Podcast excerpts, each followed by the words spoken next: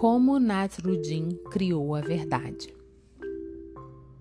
Kawaja Nas Aldin, século XIV, Turquia. As leis não fazem com que as pessoas fiquem melhores, disse Nasruddin ao rei.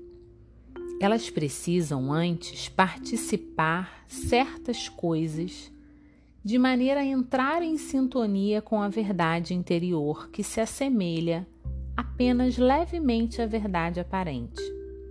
O rei, no entanto, decidiu que ele poderia sim fazer com que as pessoas observassem a verdade, que poderia fazê-las observar a autenticidade, e assim o faria.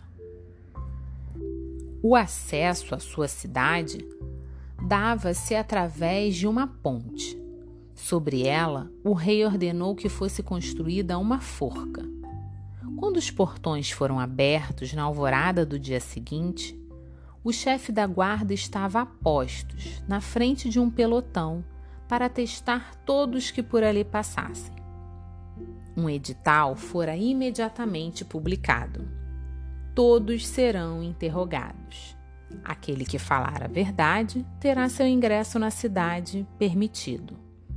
Caso minta, será enforcado. Nasruddin, na ponte entre alguns populares, deu um passo à frente e começou a cruzar a ponte. Onde o senhor pensa que vai? perguntou o chefe da guarda.